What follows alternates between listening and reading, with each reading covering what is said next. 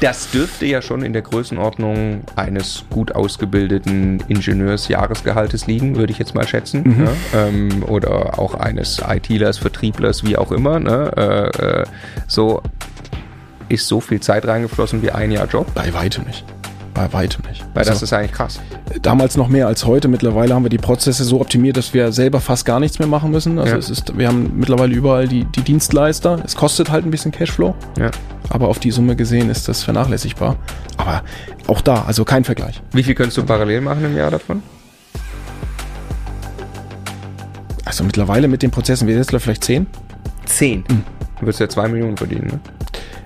Ja, jetzt muss man natürlich sagen, man muss auch immer solche Objekte finden. Ja, ja, ja, das muss alles okay, so funktionieren. Nur eine. Ich, ich, löse immer andere okay. Probleme, aber sagen wir, du ähm, verdienst das, nur eine. Äh, okay. Funktionieren okay. wird es ja, wahrscheinlich, ja, wenn das das Bestreben ist. Ja. Der Immokation Podcast. Lerne Immobilien. Sönke arbeitet als Ingenieur, als Abteilungsleiter, hat also ordentlich viel zu tun, aber trotzdem, ja, nebenbei in den letzten Jahren 15 Wohnungen gekauft, einige davon auch in Mehrfamilienhäusern und noch ein Handelsgeschäft angefangen, wo mittlerweile auch schon mehrere Mehrfamilienhäuser drin sind.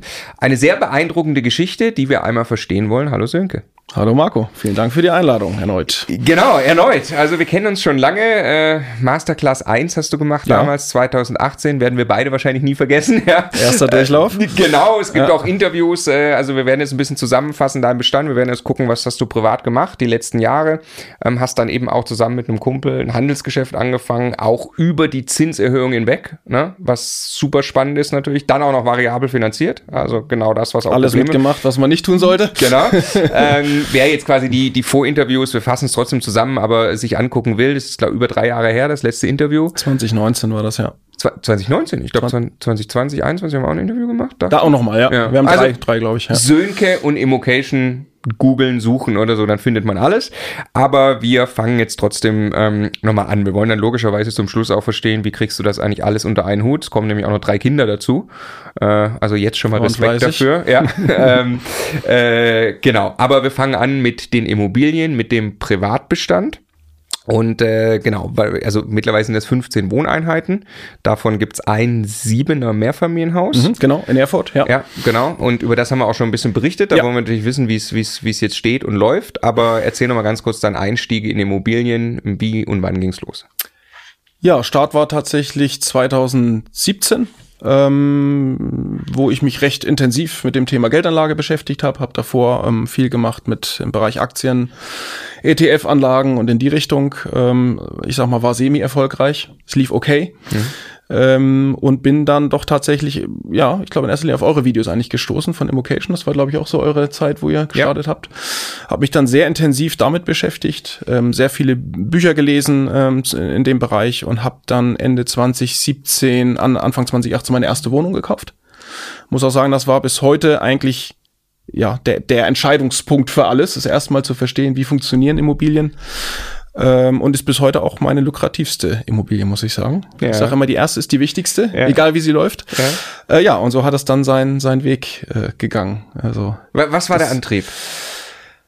Was war der Antrieb? Ja, sicherlich irgendwo Geldanlage. Also man hat ja äh, Geld verdient, hat auch nicht alles ausgegeben. Man war vielleicht auch noch so ein bisschen in dem, in dem Studentendenken, sag ich mal. Ähm, und da ist eben Geld übrig geblieben. Und da war die Frage, wie lege ich das an? Und dann kam aber dazu, wie kann ich vielleicht das Ganze mit Spaß machen und wie kann ich es auch nachhaltig machen. Ähm, auch so ein bisschen Gedanke Richtung Altersvorsorge. Ähm, ich sag mal, die ganzen Rentenversicherungen, die einem so angedreht werden, wenn man das mal wirklich durchkalkuliert, aus meiner Sicht nicht wirklich äh, lohnenswert. Ja, und da hat eigentlich kein Weg an Immobilien vorbeigeführt. Ja. Okay, jetzt gruppieren wir mal. Vier Wohnungen, dann kam ein Mehrfamilienhaus und dann nochmal drei oder vier. Im dann Privat kam noch jetzt, danach kommt das Handelsgeschäft, aber das Genau, also ist ein Mehrfamilienhaus äh, im Privaten tatsächlich ja. und äh, ein Zweifamilienhaus und Rest sind Eigentumswohnungen. Ah ja, okay, klar, genau. okay, ja. Und die die ersten die ersten vier, wo sind die? Die sind in Nürnberg und Fürth. Also ich, das ist alles in der Metropolregion, äh, wo anfangs mein Fokusstandort war. Und das Mehrfamilienhaus dann in Erfurt Äh, das ist relativ viel aus der Masterclass, die ich dann, ich glaube, ich hatte zwei Wohnungen gekauft, habe dann die Masterclass gemacht, erster Durchlauf, bin dann sehr viel in Kontakt mit den Coaches gekommen, ähm, habe viele Gespräche geführt und da kam dann die Idee Mehrfamilienhaus und da kam auch die Idee Standort Erfurt. Ja, ja, ja. Okay, und die ersten vier, mit welcher Strategie, welchen Renditen, wie geht's dir mit denen? Ähm, ja, also wenn man sich das erste Video anschaut, war ja mein Fable so für, ähm, ich sag mal, absolut unterbewertete Immobilien. Das heißt, ich habe in der Regel ähm, günstig eingekauft, trotz dennoch mit schlechter Rendite, weil die Mieten größtenteils unterirdisch waren. Also die waren teilweise bei ein Drittel äh, der Hälfte des, des eigentlichen Marktwertes. Das ist überraschend, ne? Also äh, denkt man, wenn man sich mit Immobilien nicht beschäftigt, gar nicht, dass es sowas gibt, aber es ist äh, häufig der Fall. Das ist häufig der Fall und das ist vor allen Dingen der Fall, wenn man nach Rendite kauft. Und ich bin relativ schnell weg davon, nach Rendite zu kaufen und äh, bin auf den Quadratmeterpreis gegangen. Also habe mir quasi meine Zielrendite, die ich erreichen will, ähm, selber gesetzt. Ich wollte immer sechs Prozent erreichen, potenziell. Ähm, habe geschaut, welche Mieteinnahmen habe ich, habe so kalkuliert, was ist denn der Quadratmeterpreis, den ich mindestens im Kauf erreichen muss. Ähm, und das war damals so die magische Grenze von 2000 Euro. Das heißt, ich habe ganz gezielt nach Immobilien gesucht, die unterhalb dieses Quadratmeterpreises liegen. Weil du wusstest, an dem Standort Nürnberg, Fürth, Erlangen kann ich eine gewisse Miete pro Quadratmeter erzielen. Dann muss ich für unter 2000 Euro, mache ich erstmal einen guten Deal. Und irgendwann werde ich die Miete dahin bekommen. Ganz genau. Also ich habe quasi das Potenzial gekauft und nicht die Ist-Rendite. Ja. Und ich glaube, das war damals zu der Marktphase, also haben, haben sehr, sehr viele nach Rendite gekauft. Die haben immer geschaut, ähm, welche Ist-Rendite habe mhm. ich. Und die Objekte waren natürlich entsprechend entweder nicht vorhanden oder sehr teuer. Ähm, und mein Ziel war immer, diese Mieten zu entwickeln. Und da bin ich halt über die Worst-Case-Betrachtung rangegangen. Also was ist das Minimum, wie ich die Immobilie entwickeln kann? Alle drei Jahre meine 15% Mietsteigerung, ähm, vielleicht durch eine, durch eine Gewerkesanierung noch 8% ähm, umgelegt auf die Miete. Und da muss ich sagen, die Immobilien haben sich weit besser entwickelt, als es eigentlich der Plan gewesen ist. Also ja. da, hat, da hat sehr viel reingespielt, sicherlich Mieterwechsel, dass einige Mieter sich entschieden haben, eben was Neues zu suchen. Dann bin ich natürlich auf Schlag auf Marktmiete gewesen. Ich konnte viel durch, ähm, durch Sanierung entwickeln. Ich habe zum Beispiel eine, ähm, eine, eine äh, Gaszentralheizung ähm, in die Wohnung reingelegt, also Wasserheizkörper. Vorher war auf Stromheizung umgelegt und ja, konnte so die, die Immobilien eigentlich deutlich stärker entwickeln, als es zunächst angedacht war oder als, als die Worst-Case-Betrachtung gewesen ist. Und habe die Miete jetzt, ich habe es auch vorher äh, mal grob überschlagen, also knapp verdoppeln können. Tatsächlich ja, in ja. den äh, vier Jahren sind das ja jetzt, glaube ich. Ja, wir ziehen gleich Bilanz in den Zahlen für deinen Privatbestand. Ich finde den Punkt ganz spannend, weil das, ähm, sagen wir mal, für jemand, der das schon ein bisschen macht und für viele Leute in der Community sicherlich auch ein, äh, ein klarer Zusammenhang ist. Ich kaufe Underrent, ich kaufe Potenzial. Ähm, aber zu dem Zeitpunkt warst du ja quasi noch unerfahren eigentlich. Ja hast du ein äh, Vertrauen gehabt, dass du die Miete dann auch wirklich steigern kannst? Weil man stellt sich ja dann diese, diese Fragen so, okay, ich weiß ja nicht, wann der Mieter auszieht. Ich habe jetzt nicht unbedingt das Recht, hier große Mieterhöhungen durchzudrücken. Äh, ist ja sicherlich nicht auch der Miethai, der jetzt probiert, alles bis unter die äh, Decke zu optimieren an der Miete direkt. Äh, äh, wie war da dein Blick drauf, als du noch nicht wusstest, dass das dann schon passiert? Ja, gute Frage. Also ich bin tatsächlich immer über die Worst-Case-Betrachtung rangegangen. Also funktioniert das, was ich hier tue, im allerschlimmsten Fall. Und das nicht, indem ich privat äh, zuschießen muss, sondern indem sich mindestens die Immobilie selber trägt. Und, ähm, also Bankrate das, gleich Miete. So Bankrate gleich Miete oder besser. Ja. Das war immer mein, mein Mindestziel. Das, also wenn man das erste Video anschaut, habe ich das eigentlich auch bei allen Immobilien soweit erreicht. Ich war immer bei Cashflow äh, null oder auch schon positiv damals. Man muss sagen, die Zinsen waren natürlich auch einfach deutlich niedriger ähm, und hatte somit immer die Sicherheit, ich weiß, im schlimmsten Fall, wenn alles schief läuft, wenn ich nur das Minimum erreichen kann, was ich erreichen kann, dann funktioniert das. Und das hat mir die Sicherheit gegeben, dass ich ein Konstrukt aufbaue, was sich auch längerfristig trägt. Ja.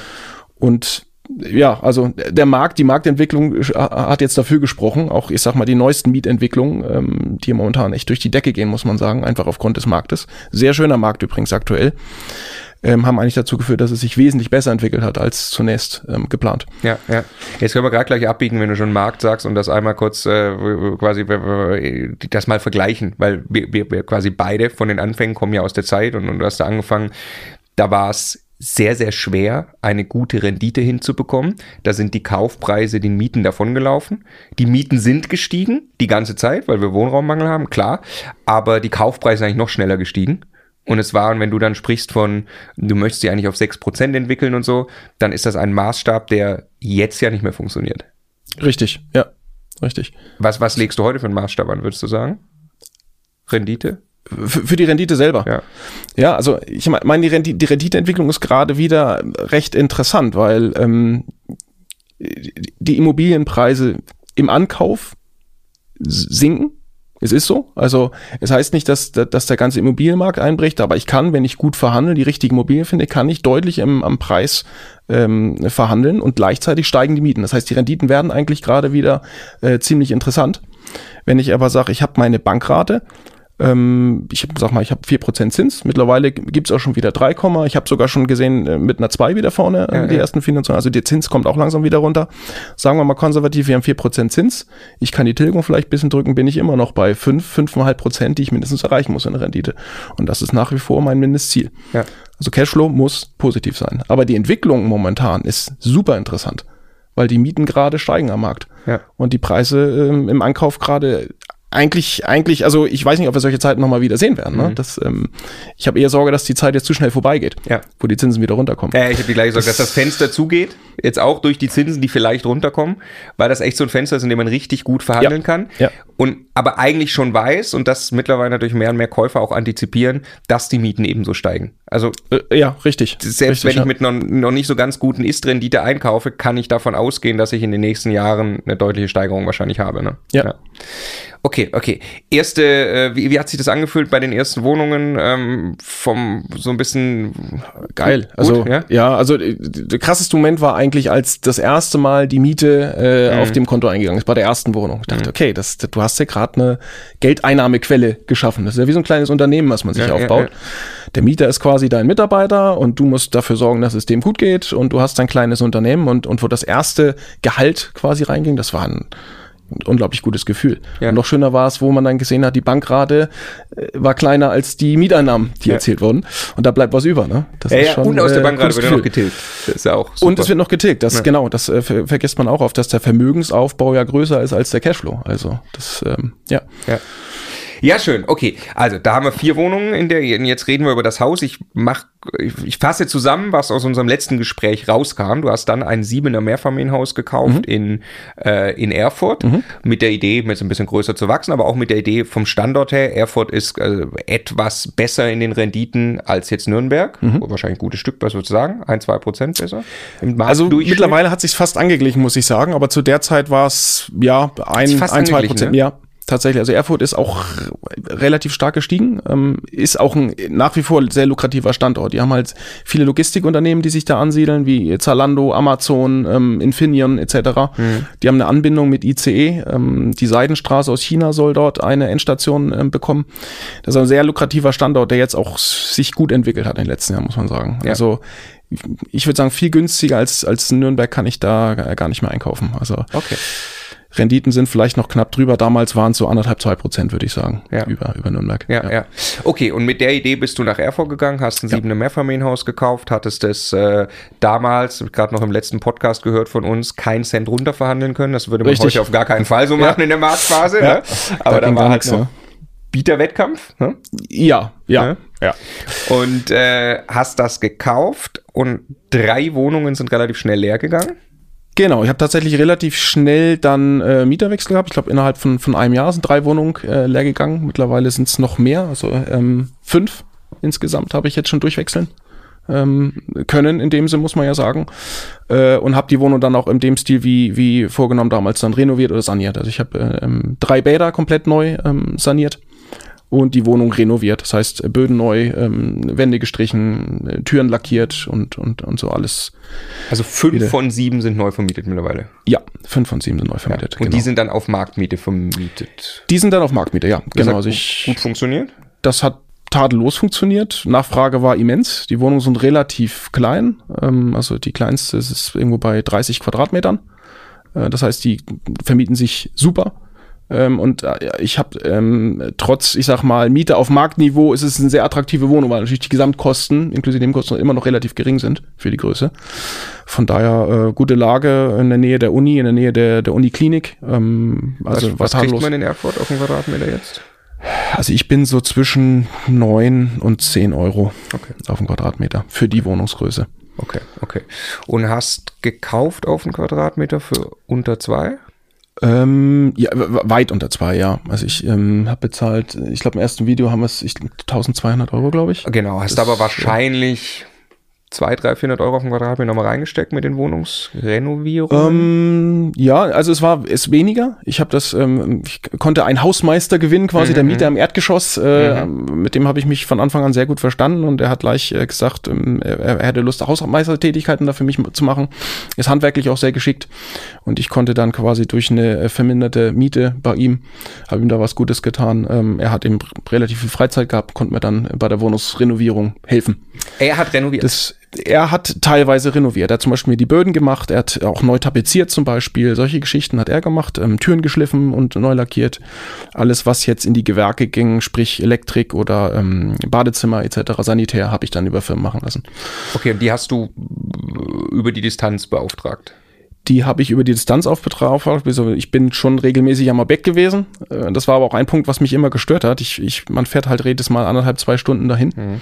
Man kann das nicht regelmäßig überwachen. Das hat er dann viel für mich gemacht, ähm, viel auch über Bilder und Videos. Äh, mittlerweile habe ich eine Hausverwaltung äh, drauf gesetzt. Eine sehr, sehr tolle Hausverwaltung, die mehr macht als nur verwalten, sondern die macht auch Wertentwicklung. Mhm. Den Namen sage ich jetzt nicht. ist eine One-Man-Show, aber sie macht das wirklich grandios ähm, und äh, ja, sorgt dafür, dass es dem, dem Haus gut geht. Ja, ja. Okay, also sanieren über die Ferne oder renovieren hat geklappt. Ja. Ähm, was mit allen Umständen. Also das klingt ja. jetzt so Bilderhumor, also es, es, es war es war auch äh, teilweise nervige Zeit. Also es lief dann nicht alles glatt und dann gab es auch Reklamationen und da mussten teilweise, ich habe ein Bad wieder komplett abreißen müssen, weil die Fliesen nicht richtig gefliest waren. Und mhm, also mhm, mhm, sowas gehört auch dazu. Mhm, mhm, ja. Okay, okay. Aber genau, was hast du noch? Ich weiß noch, du hast gesagt im letzten Interview jetzt, äh, also einmal die 15%-Regel wolltest du nicht verletzen, 15%-Grenze, du wolltest nicht so viel, das ist mittlerweile ja kein Problem mehr, weil du bist über die drei Jahre hinaus, oder? Ähm, was hast du noch am Haus gemacht? Es war eine Gaszentrale drin, die ist wahrscheinlich noch drin? Die Gaszentrale ist noch drin, die läuft tadellos. Das ist eine Brötchenheizung, ja. die läuft super. Dach wolltest ähm, du vielleicht ausbauen? Dachboden hatte ich mal ja. überlegt, aber ich habe mich jetzt erstmal fokussiert auf das, was mhm. da ist quasi, das zu entwickeln. Hast du Fassade das, gemacht? Ähm, ich habe jetzt gerade eine Firma übers Netzwerk äh, bekommen, die sich die Fassade anschaut. Mhm. Ähm, die, die Substanz selber der Fassade ist, ist super. Also es geht, wenn dann nur darum, die wieder aufzuhübschen. Aber war für die Vermietung das gar nicht nötig? War für die Vermietung nicht nötig. Also das ist, ähm, ist eher mal, wenn ich irgendwann mal Richtung Verkauf schiele, vielleicht nach zehn Jahren, sei es meine eigene VV GmbH oder sei es äh, anderweitig, dann würde ich das definitiv machen, weil das ist ein Kosmetik ja. äh, Thema ist. Kosmetik hilft dir in der Vermietung? Ich weiß nicht, Treppenhäuser, hast du da was gemacht? Treppenhaus habe ich nichts gemacht. Okay, aber das, Garten. Genau. Ich du, du hast mir ein Bild ähm, gezeigt, mal das Bild nochmal. Du hast ein ähm, Bild, das können wir vielleicht auch einblenden. Ja, ähm, damals opa, ähm, ge, äh, äh, gezeigt, glaube ich. Das war also wirklich ein, äh, ein Dschungel gewesen. Das war mit das erste, was ich angegangen habe, um einfach um den Nutzwert, ich zeig's dir mal gerade rüber, ja, ja, ja. den Nutzwert der, der äh, Mieter zu erhöhen. Weil es gibt eine schöne Tür nach hinten draus. Früher haben da auch Gartenfest und so weiter stattgefunden, haben mir die Mieter jetzt ganz begeistert. Die haben da gegrillt, auch mit der ganzen Gemeinschaft und so. Und äh, das wollte ich eben mal wieder ein bisschen wiederbeleben lassen dadurch. Und habe mit der Gartenbaufirma das wieder nutzbar gemacht. Ja, ja. Genau. Also weil das ist ja irgendwie die Frage, die man sich stellt, was muss man wirklich für die Vermietung machen? Und du hast offensichtlich ja eine sehr hohe Mietnachfrage und hast äh, mit Garten quasi, ah ja, das ja. So, so sah also der Unterschied aus. ist für die, die jetzt nur zuhören, äh, das ist quasi Dschungel versus gepflegter Garten. Und das macht dann natürlich logischerweise was aus, auch, auch in der Vermietung, ne?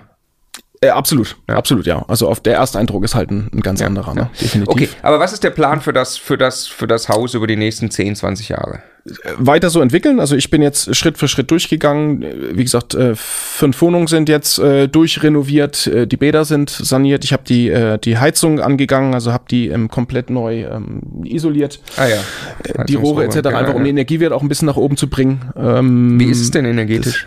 Das, ich bin jetzt bei Energieklasse E müsste das sein, 150. Also nicht gedämmt. Glaub, äh, nicht gedämmt, nicht gedämmt. Also das Baujahr 1890. Ja. Das heißt, ich habe per se schon relativ dicke Wände. Ja. Von daher ist der Energiewert eigentlich gar nicht so schlecht. Ähm, Gott sei Dank ist das ja gekippt werden auf Europaebene, dass ich die Pflicht habe, bis 33 ja. da ein Level zu erreichen, aber dennoch irgendwann wird da was passieren müssen. Du wirst ja, das, das, irgendwann dämmen, wahrscheinlich. Ja, also ich, ich vermute mal, dass ich mit einer Dach- oder Dachbodendämmung und mhm. neuen Fenstern schon hinkomme vom Energiewert, dass ich meine 130 oder besser erreiche. Mhm. Ähm, schiebe ich aber momentan noch ein bisschen ja, in die Zukunft. Ja. Nebenkosten sind tatsächlich relativ gering bei dem Gebäude. Okay. Insgesamt. Okay. Weil der, genau, das muss man sich einfach nur angucken. Ich glaube, also die Sanierungspflicht ist vom Tisch, was interessant ist erstmal, ne? ja. dass Deutschland da auch, da dachte man, das kommt vielleicht, aber das kommt nicht. Aber ähm, äh, ich habe jetzt gerade äh, letztens für ein Video auch mal die CO2-Steuer ein bisschen ausgerechnet. Das ist äh, bei äh, 45 Euro pro Tonne, äh, ja. Äh, die es ja jetzt äh, eben gibt in 2024 äh, als Preis. Ähm, ist das okay? Es gibt da quasi dann ein 10-Stufen-Modell. Wie viel von der CO2-Steuer muss der Mieter oder der Vermieter tragen? Gibt es 10 Stufen. Und äh, du musst als Vermieter, weißt du logischerweise alles, ne, äh, musst du ähm, eben mehr tragen, je schlechter dein Gebäude ist. Das ist bei dem Preis kein Problem, aber es gibt quasi ja einen möglicherweise fairen Marktpreis für eine Tonne CO2, wo man irgendwie sagt, der könnte bei 200 liegen. Wenn ich jetzt über viele Jahre, also den CO2-Preis, den ich heute habe, für vier oder für fünffache, und dann davon den Großteil selber tragen muss als Vermieter, dann habe ich wahrscheinlich irgendwann quasi durch die Hintertür so einen Impact auf meine Kalkulation, dass du wahrscheinlich irgendwann anfangen Richtig, wirst ja. zu dämmen. Und ja. genau, ja.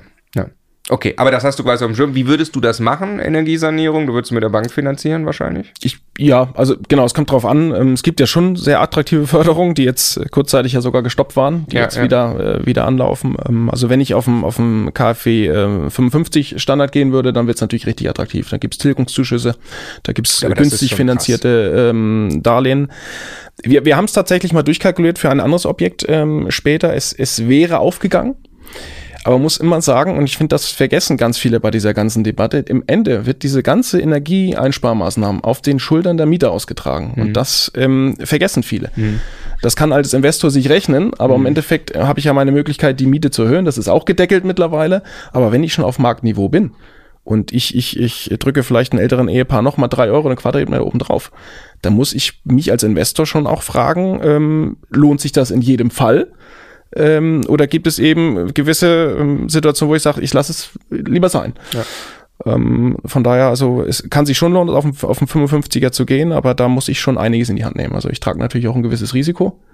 Ähm, ich kriege günstige Darlehen, ich kriege Tilgungszuschüsse etc., aber ich, ich nehme dann schnell mal 150, 200.000 Euro halt in die, in die Hand. Ja und nur eine neue Wärmepumpe rein, wird sich sogar auch rechnen. Mhm. Äh, aus meiner Sicht äh, einer Milchmädchenrechnung eigentlich. Ähm, ich ich komme auf eine auf Energieeffizienzwert A oder B nur, wenn ich eine Wärmepumpe reinbaue, ohne die Hülle anzufassen. Mhm. Das ist rein rechnerisch durch den Klimafaktor, der ja da, äh, durch den, durch den äh, Heizungsfaktor. Aber letztendlich muss ich eigentlich immer die Gebäudehülle erst anfassen. Das sagt ihr ja auch immer wieder. Mhm. Ne? Erstmal anschauen, was kann ich am Gebäude tun, dann die passende Wärmepumpe dazu kaufen.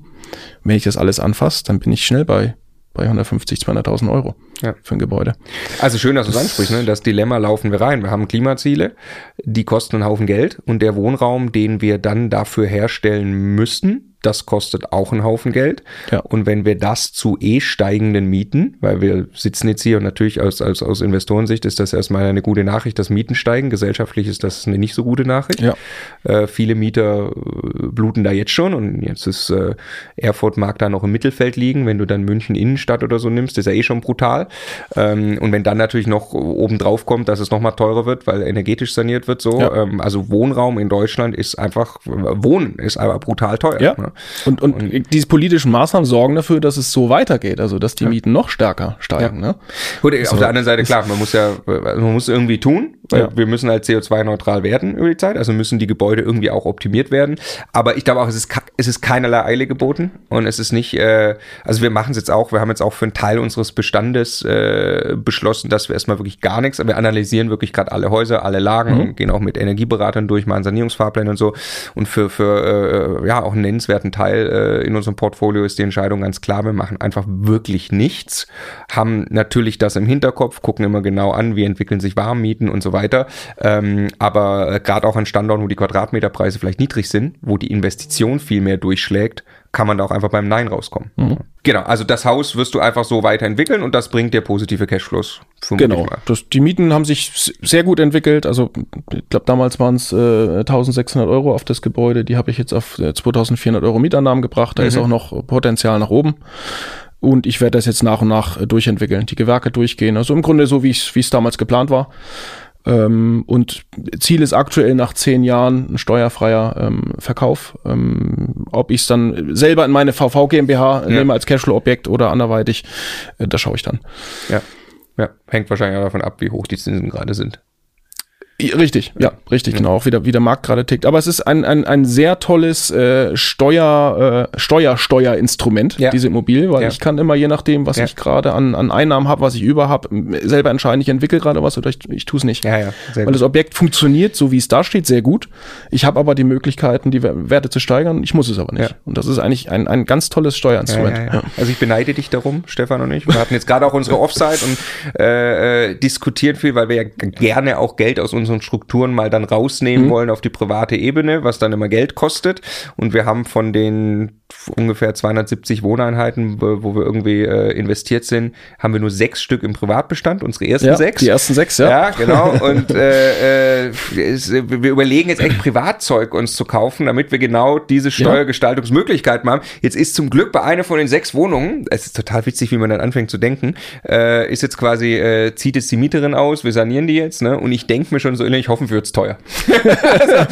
also, hoffentlich, kann ich viel steuerlichen Verlust was total bescheuert ist, ne? Aber äh, ja, also ich beneide dich um die Privatobjekte. Ähm, äh, okay, jetzt machen wir noch ganz kurz, damit wir das Portfolio rund haben, privat, und dann können wir nämlich ein paar Themen, die ich, die ich dich da fragen will zu dem privaten Portfolio. Es gibt noch dann drei weitere Wohnungen, die du nach dem Haus gekauft hast. Genau. Wo sind die Genau. Äh, Die sind auch noch mal in Fürth, Nürnberg und wir haben uns dann in der Zeit auch ein Einfamilien, äh, ein Zweifamilienhaus gekauft äh, für, für meine Familie, denn? Ja. meine Frau, meine drei Kinder ähm, und äh, dort ist eine ja, Einliegerwohnung ist eigentlich schon, schon, schon zu wenig, ist schon eine eigene Wohnung quasi in dem Haus. Die, die war ungenutzt, die haben wir komplett durchsaniert und vermietet. Also nicht weiter in Erfurt gekauft. Nicht weiter in Erfurt, ja, richtig. Wegen der. Distanz oder? Ähm, tatsächlich, weil dann der Wandel kam, ähm, in eine GmbH zu gehen, ähm, auch in ich sag mal Fix und Flip Ge- Geschäft und sowas kann ich im Nachhinein auch nur raten, auch dort zu tun, wo man in der Nähe ist, außer man hat wirklich gute, gutes Netzwerk vor Ort. Ja, aber da war dann eher die Idee, das ähm, in der Gegend zu machen.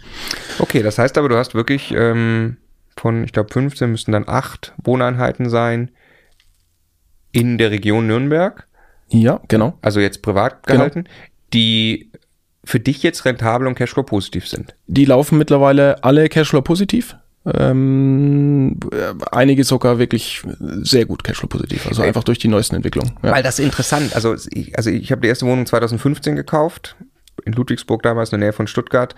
Äh, also Städte wie Nürnberg waren auch 2015 schon, ah, ist eigentlich zu teuer. Ja, Ne? ja. Also, So, und- ja. Man, was in die Karten spielt, ist die Mietentwicklung dann einfach. Ne? Also du hast dir sehr viel Mühe gegeben beim Ankauf, dadurch bist du schon mal gut eingestiegen und dann hast du einfach eine positive Mietentwicklung, die dann dazu führt, dass ein Standort wie Nürnberg trotzdem für dich jetzt so gut ausgeht. Weil das ist ja frustrierend, wenn ich jetzt heute in Nürnberg bin und da dann äh, die Portale durchgucke, da sehe ich auch noch Angebotspreise, die unverhandelt sind. Das neben die Zinsen lege, werden wahrscheinlich die meisten Zuhörer dabei rauskommen, boah, boah, das mache ich jetzt aber nicht. Und glaubst du, man kann jetzt in Nürnberg rentabel eine kleine Ja. Wohnung kaufen? Ja, kann man. Also ganz klar, ja. Mit, mit, welch, mit welchen Kennzahlen ungefähr? Also du würdest äh, was für einen Quadratmeter Kaufpreis vermuten und, und welche Rendite würdest du quasi entwickelt erwarten? Also es gibt schon wieder Kaufpreise, wo ich weit unter 2000 Euro plus äh, In Nürnberg? Quadratmeter in Nürnberg. Ich habe gerade was angeboten bekommen für ähm, 1300 Euro den Quadratmeter. Ein Dreier Mehrfamilienhaus. Okay. renovierungsbedürftig. Ja. Also da muss ich von weg. Ich kann nicht die Neubauwohnung im Picobello-Zustand mit 7% Rendite kaufen. Das funktioniert nicht. Also dafür ist die Nachfrage zu groß und dann äh, reduziert sich die Rendite dadurch. Aber wenn ich Probleme lösen kann, was auch immer, sei es die niedrige Miete, nein, sei es ähm, Energiesparmaßnahmen etc., dann finde ich attraktive Immobilien. Ich muss Probleme lösen. Ich muss irgendwas tun. Ja, ne, wir können Das, mal so um die äh, Rechnung mal machen, wenn du jetzt da ein Haus angeboten kriegst in, in Nürnberg, für, sagen wir mal jetzt für unter 2000, weil das war jetzt, oder eine, Wohnung, das war jetzt schon sehr günstig. Ne? Da- Das ist schon sehr Aber günstig. jetzt sagen wir mal, für unter 2000 kriegst du das angeboten und wir sagen, du musst über viele Jahre dann nochmal 1000 Euro auf den Meter reinstecken. Da kannst du ja schon viel machen. ja. Also ich Dann- muss es dann als Steuerinstrument nutzen quasi. Ja, ne? ja gut, aber da kannst du erst noch schon mal viel machen. Und dann, das ist halt die Frage, wir haben uns die dann auch gestellt für unser Grad, weil wir eben diese Offside hatten ähm, und unser ganz Portfolio durchgegangen sind, so ein bisschen, weil wir jetzt auch teilweise noch investieren in, in Häuser, die wir noch nicht entwickelt haben und so. Was sind quasi unsere Herstellungskosten in Summe dann? Also was haben wir gekauft und was kommt noch oben drauf? Und dann so ein bisschen auch Mietentwicklung antizipieren. Und wenn ich mir jetzt mal einfach als, keine Ahnung, sagen wir, ich krieg für knapp 3000 Euro dann sanierten Wohnraum in Nürnberg hin, habe ich, glaube ich, in den nächsten zehn Jahren die passenden Mieten dazu. Ja, Auf Das, jeden also Fall. ja, ne? ich wäre ich wär, ich wär jetzt schon Cashflow null bis positiv äh, und die Entwicklung momentan ist ja relativ eindeutig. Was, was ist eine Miete in Nürnberg jetzt, eine, wenn ich jetzt wirklich gerade saniert habe und so? Also, also wenn, wenn ich gerade saniert habe, dann, dann, dann geht's schon teilweise Richtung 15 Euro hoch. Ja. Ähm, ich habe damals immer mit 10 Euro kalkuliert, da bin ich jetzt drüber, also vielleicht 11, 12 Euro für eine renovierte Wohnung in, in anständiger Lage. Ja, ja. Also dann hätte ich einen 6%er. Ja. Ne? Und das geht sich auf, ne? Also die Zinsen sind mittlerweile bei unter 4%. Ich kann die Tilgung leicht äh, unter 2% mittlerweile auch, wenn das machen die Banken, dann geht sich Ja, das locker wir auf. reden über einen A-Standort. Wir reden Äh, ja richtig, wirklich, ja. ich bin ja dann Ja. in Nürnberg investiert. Ja. Also, und äh, das sind die jetzt aktuelle Mieten. Ne? Das- also ich, genau. ich habe, ich, Genau. ich, ne, wir kaufen jetzt gerade für gedanklich 2000 Euro auf den Meter, stecken nochmal 1000 rein, was jetzt echt sehr pauschal ist und gefährlich und so, aber äh, äh, und sagen, dem steht eine Miete von aktuell 15 Euro gegenüber, die ich wahrscheinlich kriege, dass ich in zehn Jahren am Standort Nürnberg, wenn ich so eingestiegen bin und das investiert habe, sehr, sehr glücklich bin. Das ist quasi äh, ziemlich sicher vorhersehbar. Ne? Ja, das, genau. Das wäre quasi wie eine Worst-Case-Betrachtung. Da Ja. kann eigentlich nicht viel passieren. Und es kommen dann immer die Argumente, ja, aber die Immobilienbase patzt doch gerade. Mhm. Und die Preise sinken noch alle. Selbst mal angenommen, es wäre so, ich lege ja jetzt mit der Festlegung meiner Finanzierung mindestens die zehn Jahre fest, wenn nicht sogar noch länger. Wenn ich jetzt auf Nummer sicher gehen will, dann gehe Mhm. Ich halt auf 20, 15 oder 20 Jahre. Dann habe ich das gefixt. Und wenn die Wohnung sich jetzt rechnet, dann wird sich das in 20 Jahren auch noch rechnen. Eher sogar ins Positive durch die, durch die Mietsteigerung. Ja. Also, Ja. Da muss man die Angst, glaube ich, ein bisschen Genau. zurückschrauben. Warte nicht mit dem Immobilien kaufen, sondern kaufe Immobilien und warte. Sehr gut, den muss ich mir merken. Ja, ja. Der ist gut. Ja, Ja, okay. also, ja. Ähm, also, wir haben es vorhin ganz kurz, ich sage jetzt die Zahlen, die du mir vorhin gesagt hast, die ganz grob sind für deinen Privatbestand. Ja. Äh, du hattest mal zum Start bei den Wohnungen, immer beim Ankauf, hattest du 3000 Euro Miete pro Monat, Ja, die genau. du jetzt auf 5,5 gesteigert hast. Ja, genau, es kommt ziemlich gut hin. Also relativ äh, gut verdoppelt die Miete Wie in, macht in man vier sowas? Ja, also verschiedenste Maßnahmen. Also da, wo es nicht anders ging, bin ich die ganz normalen äh, 15% Erhöhung gegangen. Ähm, Selber wieder Gespräche geführt? Ja, eigentlich immer. Mhm. Immer kann ich auch nur dringendst empfehlen, nicht einfach den Brief ähm, zu Hause formulieren, in den Briefkasten schmeißen und hoffen, dass was passiert, sondern aktiv auf die Mieter zugehen. Und die sind meistens wirklich sehr offen für Gespräche. Die kennen ja auch die aktuelle Marktsituation. Ähm, und ich bin immer auf die Mieter zugegangen und habe auch immer ähm, einvernehmliche Mieterhöhungen gemacht. Also bin in der Regel auch sehr gut damit gefahren. Ich habe immer gefragt, was kann ich Gutes tun?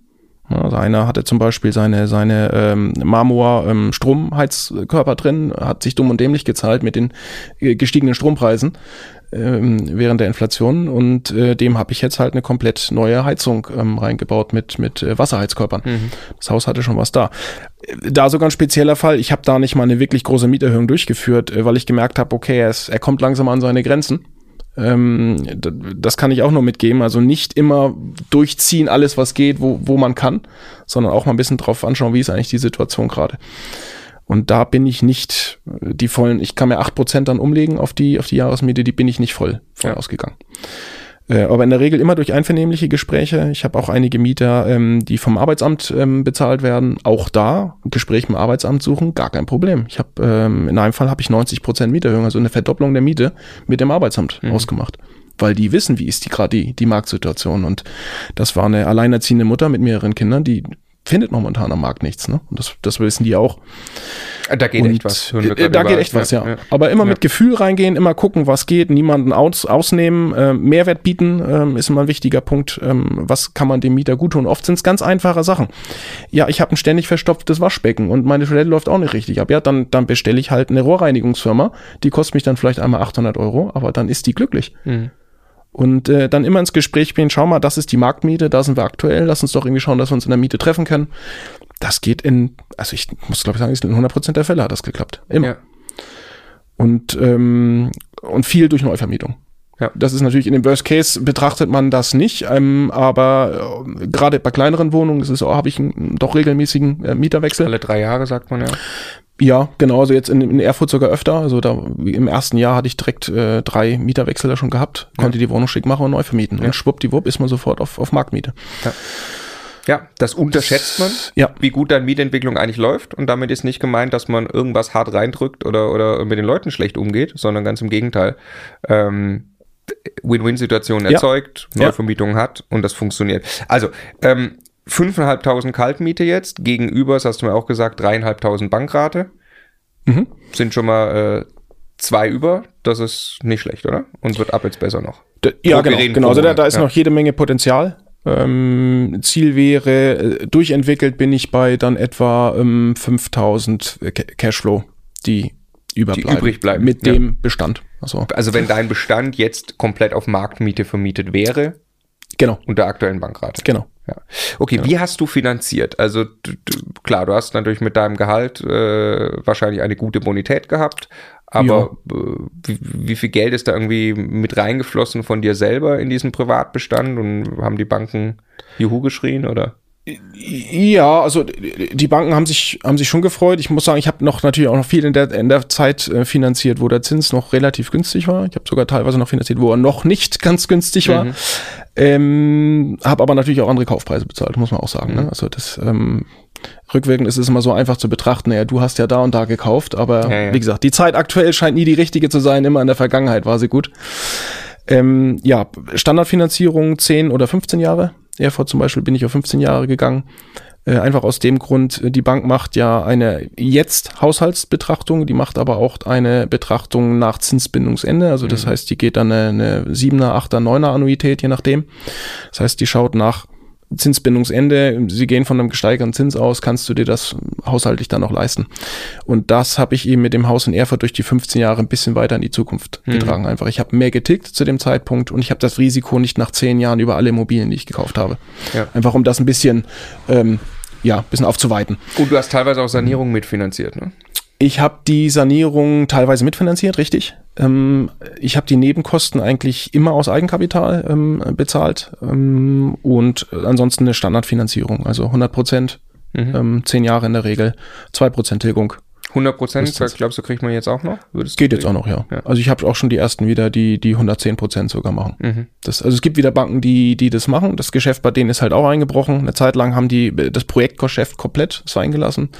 Aber gerade bei Immobilien, ähm, wo ich lohnenswerte Wertsteigerung habe, gehen die auch schon wieder auf 110 Prozent. Ja, ja, ja. Super. Nicht mit einer 2 vorne, ne? Also das geht da nicht. Ja, ja, Zins, gut. Ne? Also, ja, ja, ja, ja, ja, ja. Ja, mal schauen, wie lange wir warten müssen Ja. darauf. Ja. Ja. Ähm, okay, äh, Thema Verwaltung. Beim letzten Interview war eben, du hast gerade schon angedeutet, ne, da war, hast, warst du nur Selbstverwalter, auch für das Ja. Haus in, äh, ähm, äh, in Erfurt. Ja. Und jetzt hast du eine Verwaltung nur für das, die, die macht logischerweise nur das Haus in Erfurt und nicht die anderen, ne? Genau. Also die Eigentumswohnungen sind ja sowieso per se schon in der Verwaltung. Ähm, da habe ich natürlich das, das Sondereigentumsverwaltung, die die, Die machst du komplett selber, Die, die mache ich komplett selber. Mietergeschichten, Ähm, es war anfangs auch ähm, relativ viel Aufwand, gerade um den Kauf rum, wo man dann schaut, was ist an Sanierung, Renovierung zu tun. Mittlerweile muss ich sagen, die Eigentumswohnungen sind eigentlich wirklich passives Einkommen. Da mache ich in der Regel gar nichts. Mhm. Wenn überhaupt, ist es eine Nebenkostenabrechnung. Selbst da habe ich einige jetzt mittlerweile auf Pauschalnebenkosten umgestellt, da wo die Heizung das zulässt. Ähm, da habe ich dann gar nichts mit zu tun. Also da ist wirklich Ruhe. Ich habe dann Mieter, die sind teilweise jahrelang drin. Ähm, da kann man schon wirklich von passivem Einkommen mittlerweile sprechen. Relativ aufwendig war das Mehrfamilienhaus in, in Erfurt. Dadurch, dass da sieben Wohnungen sind, relativ kleine Wohnungen, war relativ viel Neuvermietung. Ich musste viel ähm, Wertentwicklung betreiben. Da habe ich jetzt eine Hausverwaltung drauf sitzen, die mehr macht als nur das Haus verwalten, sondern die macht wirklich eine Hausentwicklung. Also die schaut, wo habe ich Potenziale. Ähm, sie wird auch ähm, gekoppelt, den Tipp kann ich vielleicht noch äh, mitgeben, ähm, also ihre Bezahlung wird gekoppelt an die Mieteinnahmen des Hauses. Das heißt, sie hat auch ein eigenes Interesse, das Haus zu entwickeln, weil sie weiß, dadurch hat sie auch selber ähm, höhere ähm, Pauschale. Ne? Ähm, und das funktioniert tatsächlich sehr gut. Also ähm, guten Draht ähm, zu ihr. Das, wir machen alles per WhatsApp, äh, Bilder austauschen, kurz telefonieren. Ansonsten kümmert die sich komplett um alles. Super. Neuvermietung, alles. Das hört sich traumhaft an. Ja, mittlerweile muss ich sagen, hätte ich die Entscheidung eigentlich früher treffen müssen, Mhm. das zu tun. Ich habe es äh, zu spät getan. Ich habe viel gelernt dadurch, aber es hat mich auch viel Nerven gekostet, Ja. muss man schon Ja, gut, sagen. aber schön, dass du es jetzt hast. Ne? Also ist ja, Ja. Oft, ein, oft ein Kampf auch. Ähm, okay, eine Frage noch zum Privatbestand. Du hast Restnutzungsdauer optimiert. ja, äh, Steuerthema. ja, absolut unterschätzter Punkt. Ja. Äh, muss ich sagen, ich habe es jetzt auch vor dem Gespräch für mich nochmal rausgesucht. Ähm, in dem Privatbestand äh, hatte ich vorher eine, äh, durch die Restnutzungsdauer, die sind in der Regel 50 Jahre, bei älteren Gebäuden 40 Jahren, hatte ich eine AFA von um die 20.000 Euro. Mhm. Ähm, und konnte die. Ja, also ganz kurz erklärt, Mieteinnahmen muss man versteuern, ja, äh, für jeden, der das nicht weiß. Und man kann aber Dinge gegenrechnen, zum Beispiel eine Abschreibung vom Gebäude. Und die ist typischerweise eben zwei Prozent auf den Gebäudewert. Achtung, das ist nicht der Kaufpreis, da geht auch noch ein Grundstück weg und dann bleibt ein Gebäudewert übrig. Darauf zwei Prozent, das kann ich jedes Jahr quasi von meiner, äh, äh, kann ich abziehen von den Mieteinnahmen, bevor dann die Steuer berechnet wird. Und das kann man optimieren. Ja, genau. Ähm, ich rechne immer so ein bisschen die AFA gegen die Tilgung. Die Tilgung ist ja auch ein Vermögensaufbau, mhm. der ist zu versteuern. Mhm. Ähm, die AFA, ähm, wie gesagt, kann ich von der Steuer zurückholen. Beides ist in der Regel zwei Prozent. Mhm. Das heißt, ich rechne immer so, dass meine Tilgung ja. ist steuerfrei ja. zu der AFA. Das waren, über den Bestand waren diese AFA 20.000 Euro, also ähm, und äh, durch die Möglichkeit, die Restnutzungsdauer bewerten zu lassen, gerade bei älteren Immobilien. Ich sage mal so ganz grob, äh, liegt die Grenze so in den 90ern, Ende der 80er, Anfang der 90er, wo man sagt, ab da äh, lohnt es sich, die Restnutzungsdauer sich anzuschauen, weil die in der Regel kürzer ausfällt als die 50 ähm, mhm. Jahre. Und konnte jetzt ähm, diese AFA, also diese Abschreibemöglichkeit erhöhen auf 45.000 Euro, also mehr als verdoppeln. Mhm. Sprich, die Restnutzungsdauer hat sich mehr als halbiert. Ich glaube, ich bin jetzt bei 22 Jahren im Schnitt. Darauf, auf die Differenz, dein, äh, den Spitzensteuersatz angewendet? Ja, genau. Das ist das, was es dir am Ende bringt, bringt dir 10.000 Euro mehr im Jahr. Genau, also genau, ich kann es einfach so kalkulieren oder oder ich sage, okay, ich habe vorher 20.000 Mieteinnahmen steuerfrei mhm. mir geholt dadurch, mhm. jetzt habe ich 45.000 Euro Mieteinnahmen pro Jahr, die ich steuerfrei ja. ähm, bekomme. Ja. Und ähm, übers Portfolio gesehen macht das schon einen sehr großen Teil ja, aus. Also ja, über die Hälfte, die ich quasi steuerfrei bekomme. Ja. Und den Rest, ähm, die ich versteuern muss, den kann ich ja immer noch äh, durch Wertentwicklung der Immobilien steuern, indem ich sage, okay, die Miete nutze ich direkt für eine Reinvestition und, und zahle sie mir gar nicht erst aus, wenn es nicht nötig ist. Ja. Und das hast du tatsächlich auch mit unserem Partner, wir partnern ja mit denen, nutzungsdauer.com Genau, gemacht. das habe ich mit nutzungsdauer.com ähm, gemacht. Es gibt günstigere Anbieter am Markt. Ich muss aber hier sagen, ich bin sehr froh, dass ich die gewählt haben, weil sie einmal eine Garantie geben, äh, dass es durchgeht ähm, beim Finanzamt. Also es gibt dann äh, eine Geld-Zurück-Garantie, wenn es nicht funktioniert. Und die haben komplett umgestellt. Ähm, da gab es ja diesen bekannten Brandbrief mhm. ähm, vom Finanzministerium, dass die nicht mehr anzuerkennen sind. Eine neue DIN-Norm ist ähm, gefordert oder eine bestimmte Zertifizierung des, ähm, des Gutachters. Und das ist eben dort auch ähm, mittlerweile komplett implementiert. Ja, also kann jeder gerne ausprobieren. Nutzungsdauer.com. Und da kann man sich ein Gutachten machen lassen für seine Immobilie, das dann eben bescheinigt, dass die Nutzungsdauer kürzer ist und dadurch geht die Abschreibung hoch. Ja. Macht sehr viel Sinn. Ja. ja. Vielleicht okay. noch eine Zahl zu der, ich, mich haben alle Gutachten zusammen 5.000 oder 6.000 Euro äh, mhm. gekostet und die, das amortisiert sich im ersten Jahr. Ja, ja. Die, ja, das ist gerade die Zahl genannt, durch die Steuerstattung bin ich im ersten Jahr schon ja äh, ja, hat sich ja. amortisiert. Und ab jetzt ja. Dauer für die, das ist für immer für die Immobilie jetzt weniger Steuerlast, ne? Ja, wobei man sagen muss, das Finanzamt kann jederzeit auch später noch sagen, sie erkennt das jetzt nicht mehr an. Also ja. das, das kann durchaus passieren, ist mir aber kein Fall bekannt, wo das der Fall ist. Okay, das ist der Privatbestand. Dann ja. hast du auch angefangen, Immobilien zu handeln, 2020. Dein Nachname ist Fröhlich, was ich ziemlich cool finde, weil dann gibt es eine Fröhlich Holding, was ich noch oder so, aber witziger, es gibt auch noch eine Fröhlich Wohnen. Ja, das hat sich, das hat so schön gepasst. Fröhlich, ja. Das, das ja. musste sein, ja. Ja, ja, ja. ja geil. Genau. Was hat es damit genau. auf sich und wie kam es dazu? Ähm, ja, was hat es damit auf sich? Ähm, im Grunde die Idee, ähm, mal ein Mehrfamilienhaus ähm, in kürzerer Zeit zu entwickeln und wieder zu verkaufen, was ich durchaus auch im Privatbestand machen kann. Ich muss ein bisschen aufpassen, dass ich meinen Bestand nicht infiziere. Gewerblich, ähm, wenn man zu viel quasi macht. Wird dass man, ich nicht gewerblicher äh, Grundstückshändler ja. ähm, werde. Es, es, gibt Möglichkeiten, also ein, zwei Objekte auch ähm, privat zu machen. Es gibt auch die Möglichkeit, solche Objekte voranzumelden beim Finanzamt, um das schon privat auch zu trennen. Die sicherste Variante ist aber sowas getrennt von, von Privatbestand mhm. eben zu tun. Und ähm, ja, dann kam die Idee, doch eine Fröhlich Wohnen GmbH zu gründen, eine operative GmbH, um eben ähm, genau solche ähm, Grundstücks Handel. Ähm, die dann erstmal äh, Körperschaft und Gewerbesteuer bezahlt? Die zahlt Körperschaftssteuer, ähm, 15% Gewerbesteuer, 15% ungefähr, je mhm. nach Rebesatz, aber so ganz grob von 30% Steuern kann man ausgehen. Das heißt, ich habe natürlich einen, einen Gewinne, äh, geringeren Steuersatz, als ich es äh, privat hätte. Ähm, genau.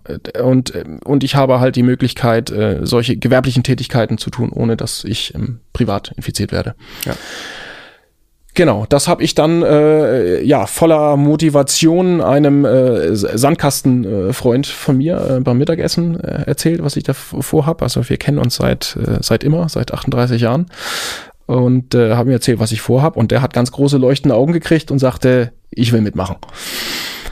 Und ja, dann äh, ging alles recht schnell. Wir haben uns äh, kurzfristig für ein äh, Objekt en entschieden, ein sehr lukratives Objekt mit viel Entwicklungspotenzial, mit guten Chancen. Ähm, und äh, sind dann kurzerhand ähm, zum Steuerberater, haben gesagt, das haben wir vor, was würdest du empfehlen? Da bin ich beim Timo Blum gewesen, Mhm. den ich hier sehr empfehlen kann. Ähm, und er sagte, na, macht's. Steuerberater übrigens auch, ja. Genau, der ist ja auch Coach bei euch. Ja. Ähm, Und auch unser Steuerberater. Ah, euer, Tatsächlich. euer Ja, ja, persönlicher, ja, achso, ja, ja, ah, ich dachte, ihr seid beim, beim Martin Richter. Okay, Nee, nee, also okay, Martin macht auch Timo. so ein bisschen Strategie mit uns, aber äh, die Okay. tatsächlich Steuer Ah, vom Timo, okay. Ja, ja. Jawohl. Seid ihr mal in Fürth ab und zu bei ihm? Oder? Wir waren, ich war schon bei ihm, ja, ja. Okay. ja. Da haben wir, Sehr glaube ich, auch Kicker gespielt bei ihm. Okay. Ja. Aber ja, äh, okay. Genau. Ähm, und er hat uns dann direkt gegeben, Mensch, also wenn ihr das gemeinsam macht, macht's ähm, direkt über eine Holding-Struktur. Das Mhm. hat ähm, einige äh, Vorteile, vor allen Dingen, wenn man auch vielleicht noch ein bisschen mehr vorhat, wenn vielleicht irgendwann noch mal eine vermögensverwaltende GmbH dazukommt, ähm, wenn man vielleicht auch noch mal andere ähm, Geschäfte machen will. Ähm, und wir können das relativ gut voneinander trennen. Und ich kann ähm, die Gewinne fast steuerfrei, sage ich immer. Also es müssen nur 5% quasi versteuert werden von den Gewinnen, die ich in die Holding ähm, hochspiele. Ähm, also Holdingstruktur hat äh, ge- ge- gewisse Vorteile. Ich, ich glaube, im Detail brauchen wir das jetzt nicht auseinandernehmen. Ja. Ähm, wir haben dann jeder äh, unser Holding äh, gegründet und dann die gemeinsame Fröhlich Wohnen ähm, GmbH und haben dann das erste Mehrfamilienhaus ähm, gekauft. Das, äh, ja, wir haben relativ hohen Zeitdruck gehabt. Der Verkäufer wollte verkaufen, die Holding war aber noch, die, die Firma war noch nicht gegründet. Also das war massivster Einsatz. War schon eine krasse, krasse Phase. Ähm, so, aber es ging nachher alles gut aus und äh, haben dann ein Dreier Mehrfamilienhaus in Nürnberg gekauft Ja. mit 270 Quadratmetern. Ja. Ja, die sind die alle in Nürnberg, die Handelshäuser? Die sind alle in Nürnberg. Eins ist in der Umgebung. Ja, Ja, ja. genau. Nürnberg oder Speckgürtel. Ich glaube, du suchst gerade ein Bild raus, was du mir zeigen kannst. Ganz genau. Ich, ich sag schon mal kurz, was du mir im Vorgespräch gesagt hast. Ähm, es gibt eben ein, ein Dreier, was du jetzt gekauft hast. Du hast, ihr habt dann noch ein Sechser gekauft und dann habt ihr noch mal zwei Dreier gekauft und ihr habt euch das eine, das erste ist schon, das, was du jetzt zeigst, ist mittlerweile schon verkauft. Da, richtig, richtig, genau. Das Und erste ist verkauft. Das, was ihr danach gekauft habt, war ein, ein Sechser Mehrfamilienhaus mit der Idee, es zu handeln. Ge genau. die Wollt Idee ihr aber war- jetzt behalten? Ja, Weil die Ja. GmbH ist mittlerweile keine Handels GmbH mehr, sondern eine VV GmbH. richtig. Durch also entschieden, äh, weil, weil das Sechser Mehrfamilienhaus so viel Cashflow produziert, dass sagt, das behalten wir und dann wollen wir möglichst keine Gewerbesteuer bezahlen, also sind wir eine VV GmbH. Ganz genau. Ja. Also vermögensverwaltende GmbH hat halt den Vorteil, dass ich keine Gewerbesteuer ähm, zahlen muss, weil Mieteinnahmen nicht gewerblich sind, wenn es rein, äh, rein Mieteinnahmen sind. Ähm, und deshalb zahlen wir nur 15% Steuer und wir haben äh, das Objekt so schön Cashflow positiv entwickelt, dass wir gesagt haben, das ist doch eigentlich ein, ein schönes Haus. Lustig, ähm, ne? Das du halt. Das- Also in Nürnberg auch wieder, überrascht mich, ne? Kauft man was für einen Handel und dann entwickelt sich das so gut. Ja. Ja, also es war ähm, tatsächlich, äh, es war ähm, halb leerstehend, das Mhm. Objekt. Dadurch waren die Mieteinnahmen extrem, extrem schlecht. Mhm. Äh, dass selbst äh, trotz des niedrigen Kaufpreises die Rendite noch massiv schlecht war. Ja. Aber äh, wenn man da ein bisschen tiefer reingegangen ist, hat man eben schnell festgestellt, okay, das liegt eigentlich anhand von leerstehenden Wohnungen. Mhm. Ich kann mit wenig Aufwand eben dort einen guten Cashflow erzeugen. Erstaunlich, ist eigentlich offensichtlich. Leerstehende Wohnung. Ja, aber es ist, es gibt doch tatsächlich viele, und ich, war- äh, zu der Zeit war es auch die Mehrheit, die sofort mit der Rendite gesagt hat, okay, Mhm. rechnet sich für mich nicht das Objekt. Mhm. Das, äh, die gar nicht tiefer reingegangen Mhm. sind. Und ähm, also das Interesse muss ich dann schon mitbringen, zu sagen, okay, was sind denn die Probleme, wie kann ich die lösen? Ja. Ja, du wolltest gerade ein Bild raussuchen, glaube ich. Ja, genau. Ich habe äh, tatsächlich gerade etwas sch schlechte Verbindung. Ich probiere es jetzt nochmal. Ja, jetzt lädt das. Genau. Äh, Das war ist jetzt mal ein Bild von außen ähm, von dem ersten Mehrfamilienhaus. Das war tatsächlich auch so der der Das verkauft wurde. das, das, genau, das ist jetzt ein Bild vorher, ähm, bevor wir es komplett äh, saniert haben ähm, und dann verkauft. Ja. Genau. Ähm, Also man sieht ein Haus, äh, das eine nicht so schöne Fassade hat, für die, die uns nur hören können. genau, also Fassade ist hässlich mit solchen Asbest, äh, das waren so Asbestvertäfelungen vorne, ähm, der Hauseingang, das Dach ist fast abgefallen, die Garage runtergekommen, ähm, einfach nicht schön. Ja. Es war ein ähm, eigentlich ein, ein Zweierfamilienhaus mit einem Dachgeschoss, was halb ausgebaut war. äh, und noch nicht genehmigt. Mhm. Das heißt, wir haben eigentlich ein Haus gekauft, nicht mit 270 Quadratmeter, sondern mit 200 Quadratmeter ungefähr. Mhm. Und ähm, haben mit dem Verkäufer eben noch ausgehandelt, dass das Ganze nur zustande kommt, wenn er die Baugenehmigung noch für das Dach, für die mhm. Dachgeschosswohnung mhm. einholt. Das hat dann tatsächlich auch funktioniert. Er hat die Baugenehmigung bekommen.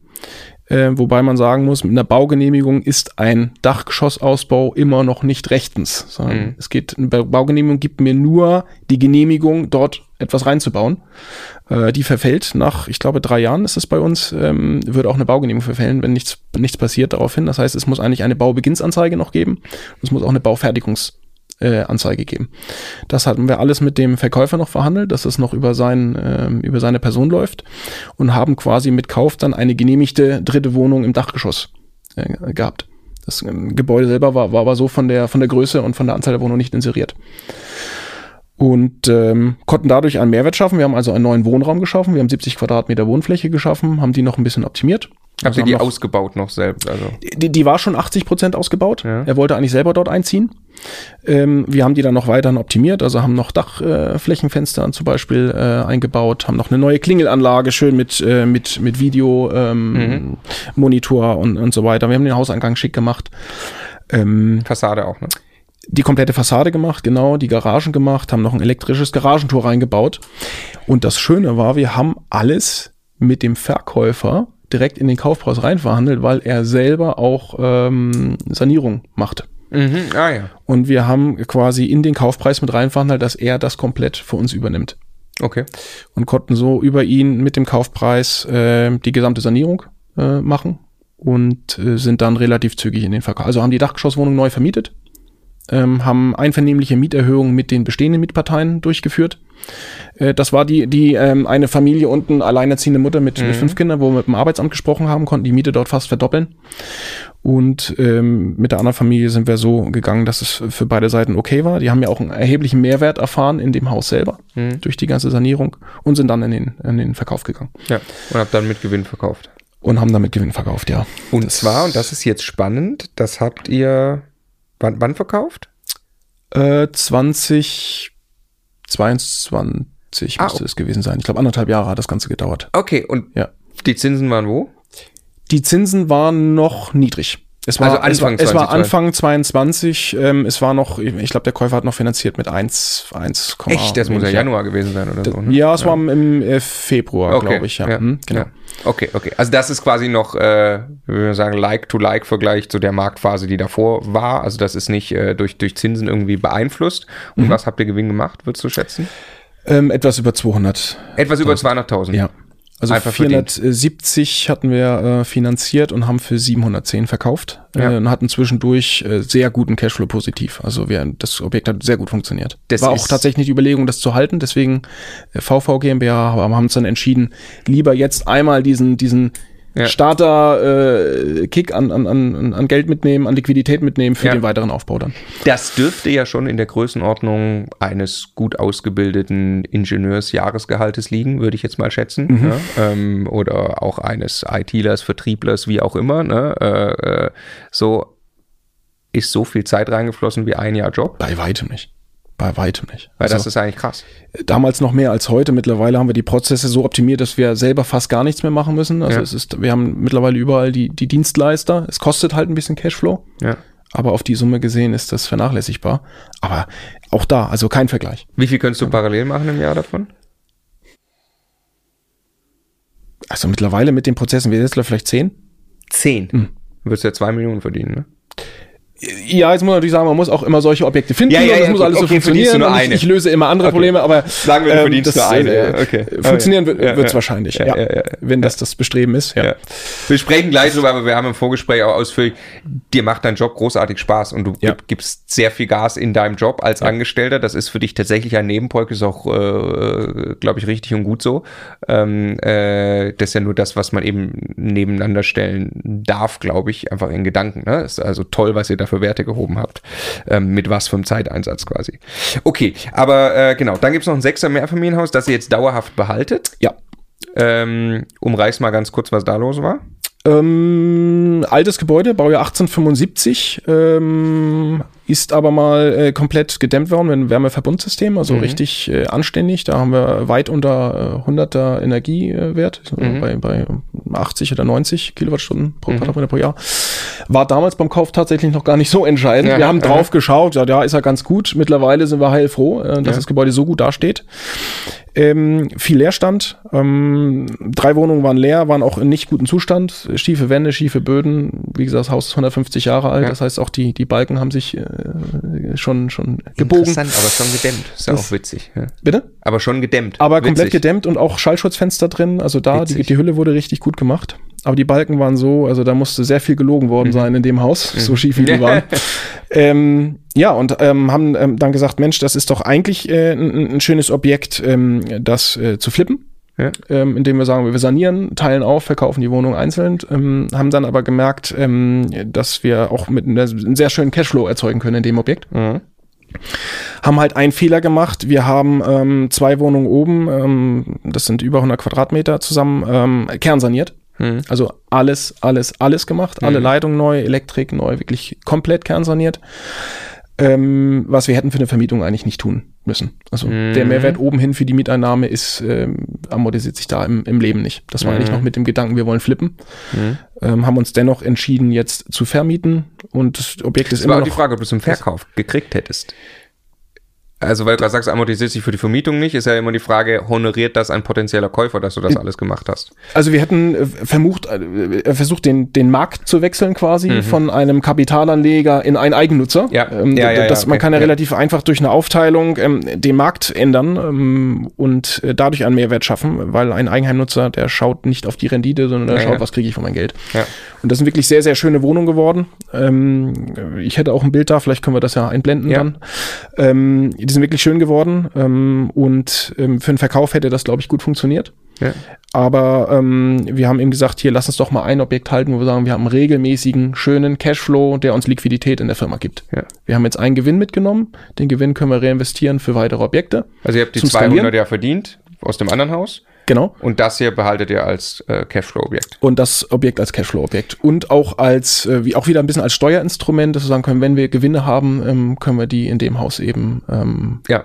ähm, realisieren und, Ja, und cool. Wertentwicklung treiben. Und unter derselben äh, Holding bei dir habt ihr es dann aber so gemacht, dass es jetzt eben eine VV GmbH macht Sinn, ist klar. Das heißt, ihr könnt jetzt in dieser GmbH nicht wirklich viel Immobilien verkaufen.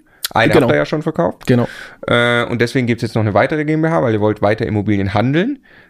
Da gibt es jetzt noch eine, die Fröhlich Projektentwicklung. Ganz genau. Das, Wir haben dann gefragt, okay, jetzt haben wir den Gewinn. Freude war natürlich sehr groß, ähm, aber auch die Euphorie, die Motivation, ähm, wie machen wir weiter? Wir hatten jetzt die vermögensverwaltende GmbH, haben uns dann ähm, entschieden, gemeinsam auch eine ähm, operative GmbH ähm, für den Grundstückshandel dann zu gründen, die Fröhlich Projektentwicklung, und haben dann direkt zwei neue Objekte äh, akquiriert, ähm, wo wir auch den ja, kompletten Gewinn äh, reinvestiert haben. Und das war auch ein, ist auch eine Lessons learned für uns gewesen. Wir, wir- also wir, wir haben wirklich spitz auf Knopf alles reinvestiert. Ähm, und äh, so ein bisschen äh, missachtet, was wir an laufende Kosten eigentlich auch in so einer GmbH haben. Das sind, das sind keine hohen Summen, aber es sind doch immer wieder laufende Kosten. Ähm, so dass wir jetzt aktuell natürlich aus dem Privaten zuschießen müssen, was ja völlig äh, okay ist, wenn man sich was aufbauen will. Ähm, aber vielleicht hätten wir da von der Reinvestition nicht direkt an die, an die Grenze gehen sollen Ja. und haben dann äh, zwei Objekte gekauft, nochmal zwei Mehrfamilienhäuser ähm, und man muss sagen, voll variabel finanziert äh, und natürlich in die steigenden Zinsen rein. Ja. Also äh, in dem Moment äh, viel falsch gemacht, äh, viel draus gelernt, auch im Nachhinein. Ähm, äh, gab schon ein paar, äh, paar heiße äh, Diskussionen, ein paar schlaflose Nächte, definitiv, wo die Zinsen so richtig äh, durch die Decke gegangen sind und äh, irgendwann gesagt, okay, wir müssen jetzt, wir müssen jetzt handeln. Das, geht so nicht, ne? Äh, äh, Erzähl mal, was, was, was quasi konkret passiert oder, oder was so ein bisschen die Zahlen sind. Ich sage es auch nochmal in meinen Worten, weil das ist immer ein sehr, sehr spannender Punkt und geht vielen so. Äh, bevor die Zinsen hochgehen, kauft man etwas an mit der Idee, es kurzfristig zu verkaufen. War ja auch absolute Boomphase und die Immobilien haben sich alleine im Wert gesteigert, wenn du sie nur da liegen hast haben. Ne? So, dann äh, gehen die Zinsen man finanziert dann logischerweise variabel, das heißt, die Bankrate passt sich dem Zinsumfeld dann an, relativ schnell. Äh, und wenn man das eben macht und dann gehen die Zinsen deutlich hoch, hat man zwei Probleme. Die eigene Bankrate geht hoch. Ich habe gar nicht mehr vielleicht eine Deckung durch die Mieteinnahmen. Und gleichzeitig tue ich mich natürlich sehr viel schwerer, überhaupt Immobilien zu verkaufen. Die Transaktionen sind ja eingebrochen äh, Mitte 2022, weil eben Käufer ja plötzlich auch selber viel höhere Zinsen bezahlen müssen, wenn sie etwas kaufen wollen. Und da seid ihr quasi voll reingelaufen mit dem, mit diesen zwei Häusern dann. Ja. Ja. So, und wie seid also, ihr da rausgekommen? Gott sei Dank, wir, wir oder ähm, Entschuldigung, wenn ich einmal noch, oder erstmal kurz in Zahlen, wie hoch war, wie ist die Bankrate hochgegangen und was war das im Verhältnis zu den Mietern? Wie lange hättet ihr das aushalten können? Wir hatten eine Vollvariabel ähm, 2,1 Prozent. Mhm. Äh, Zins, der ähm, rechnet sich dann am, am Euribor mhm. ähm, und steigt eben auch mit dem, mit dem Euribor ähm, und der ist jetzt im Peak auf 6 Prozent mhm. gewesen. Und das ist schon, schon heftig. Ja. Das ist schon heftig. Ähm, und wir haben eben bei ähm, 4% die Reißleine gezogen, sind auf unseren, also wirklich super guten Banker zugegangen, ähm, mit dem wir ein, ein, gutes Verhältnis haben, der sich sehr für uns eingesetzt hat äh, und haben dann die Immobilien bei 4%, 4,1% damals festgeschrieben. Tilgungsfrei für die Projektlaufzeit. Ihr merkt dann plötzlich, ihr legt, keine Ahnung, im Monat ein Tausender drauf, 1500, 2000. Wir waren tatsächlich noch Cashflow positiv. Okay. Ähm, aber es wäre, also bis 5%, ähm, knapp über 5% wieder gehen können, weil wir, wir haben gut eingekauft. Mhm. Ähm, toi, toi, toi an der Stelle. Also, ähm, aber es, es ging darauf hinaus, äh, dass wir ähm, Cashflow negativ werden, vor allen Dingen, wenn die Tilgung dazu kommt. Ja. Wir konnten jetzt für die Projektlaufzeit, drei Jahre waren das, eben tilgungsfrei festmachen auf vier Prozent, dadurch alles super gewesen. Irgendwann kommt die Tilgung dazu, irgendwann will die Bank was sehen, wenn es kein Projektgeschäft mehr ist und dann wird es dann schon knapp. Ja. Und ähm, wir haben ja auch einen Teil unseres Portfolios in Bayern, haben wir auch variabel finanziert, haben wir zwischenzeitlich dann auch festgeschrieben. Ja, also. Ja, es haben, sind ja viele, viele, ja. viele gemacht in der Phase und der, auch der Banker sagte, ja, da, da kommt gerade jeder, ne? Ja, also, ja, ja, Der kannte das schon, hat sich aber sehr für uns eingesetzt, das ging, äh, ging äh, gut. Und ähm, wir kalkulieren immer sehr konservativ. Also ähm, einmal was die Rendite angeht, äh, ähm, mindestens 25 Prozent Rendite müssen am Ende auf die Gesamtinvestitionskosten beim Verkauf ähm, gehen. Und wir kalkulieren immer eine Zwei-Exit-Strategie. Das heißt, es muss beides funktionieren. Entweder ein ähm, Aufwerten und Verkaufen mhm. oder ein, ein Halten und Vermieten. Ja. Nur wenn beides lukrativ funktioniert, ist äh, die Immobilie ein Kauf. Sehr und das hat uns extrem in die Karten gespielt an der Stelle, ähm, weil wir gemerkt haben, Verkauf ähm, hätte vielleicht funktioniert. Es gab schon noch Käufer irgendwo am Markt, aber nicht wirklich gut und auch mit Risiko behaftet, dass wir gesagt haben, wir gehen jetzt auf eine Buy-and-Hold-Strategie. Ähm, sind dann in die Gespräche gegangen mit den Mietern, wieder einvernehmliche Mieterhöhung ähm, durchgeführt, haben da also auch ähm, Mehrwert geschaffen und waren dann sehr gut äh, Cashflow positiv, dass sich das ähm, aufgeht. Aber es war, die Phase war, war krass. Ein Haus habt ihr jetzt verkauft mittlerweile? Genau, daraus haben wir jetzt äh, ein Haus verkauft. Ich muss sagen, das war ein, ein Dreimäffelnhaus mit sehr großem Grundstück, 1000 Quadratmeter, in wirklich sehr, sehr guter äh, Lage. Nürnberg-Reichelsdorf, äh, grüne, grüne äh, Wohngebiet, direkt am Fluss äh, gelegenes Grundstück, aber man ist innerhalb von wenigen Minuten in der Innenstadt. Ähm, und haben das Grundstück abgetrennt und das Mehrfamilienhaus ähm, verkauft. Äh, konnten auch mit ähm, ganz gutem Gewinn verkaufen und das Grundstück selber ähm, entwickeln wir gerade mit einer Baugenehmigung für ein äh, Dreierreihenhaus. Mhm. Die Baugenehmigung steht jetzt kurz bevor. Ich, ich habe es einfach nochmal mitgebracht. Falls an der Stelle rein, einfach zu zeigen. Das ist so ein Batzen äh, für eine Baugenehmigung. Da sind wir mittlerweile in der sechsten Schleife. Also für das unsere sind, Zuhörer äh, Sönke hier ein Stapel, der ist wie dick? Sechs Zentimeter dick Papier dabei? Ja, es ist, es ist der Wahnsinn und wir sind in der sechsten Schleife mittlerweile. Ich, ich, ich konnte mir vorher nicht ausmalen, wie kompliziert eine Baugenehmigung sein kann. Mhm. Das äh, mag man ehrlich gesagt gar nicht verstehen. Man, man hört es ja aus einigen mhm. äh, Geschichten, aber so krass ist schon, ist schon heftig. Und äh, ich habe mir jetzt äh, sagen lassen, im Bauamt selber, es gibt eine ganze Abteilung, die jetzt nur für das Einscannen solcher Dokumente zuständig ist. Also sitzt jetzt da und scannt das alles wieder ein, was der Architekt gerade ausgedruckt hat. Ne? Aber okay, ähm, ja, andere Geschichte. Ähm, da sind wir jetzt gerade in der, in der Baugenehmigung für ein Dreierreihenhaus, werden dann eine Projektentwicklung light, light machen. Das heißt, wir also verkaufen ihr verkauft das, das baut es aber nicht. Wir bauen es selber nicht, wir verkaufen es halt mit, mit dem komplett verplanten ja. äh, Grundstück. Ja.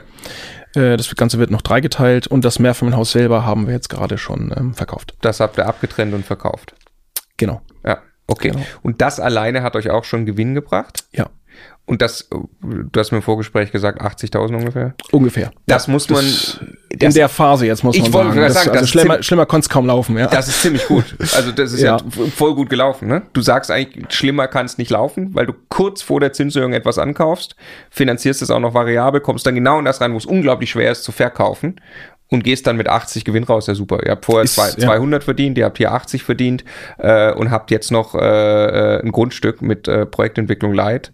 Was geht dir daraus? Auch eher 200, 300? Also wir tun es sehr schwer, den Marktretter einzuschätzen. Ähm, Wir haben Ja. einen Bauträger gefunden, der baut extrem günstig. Also wir bauen jetzt für äh, 2,6, 2,7 Wow. äh, massiv voll unterkellert Mhm. mit allem drum und dran. Der Garten wird gemacht, Carport ist dabei. Also Mhm. ähm, da haben wir einen wirklich ganz guten äh, Neubau Bauträger AFA, ne? gefunden.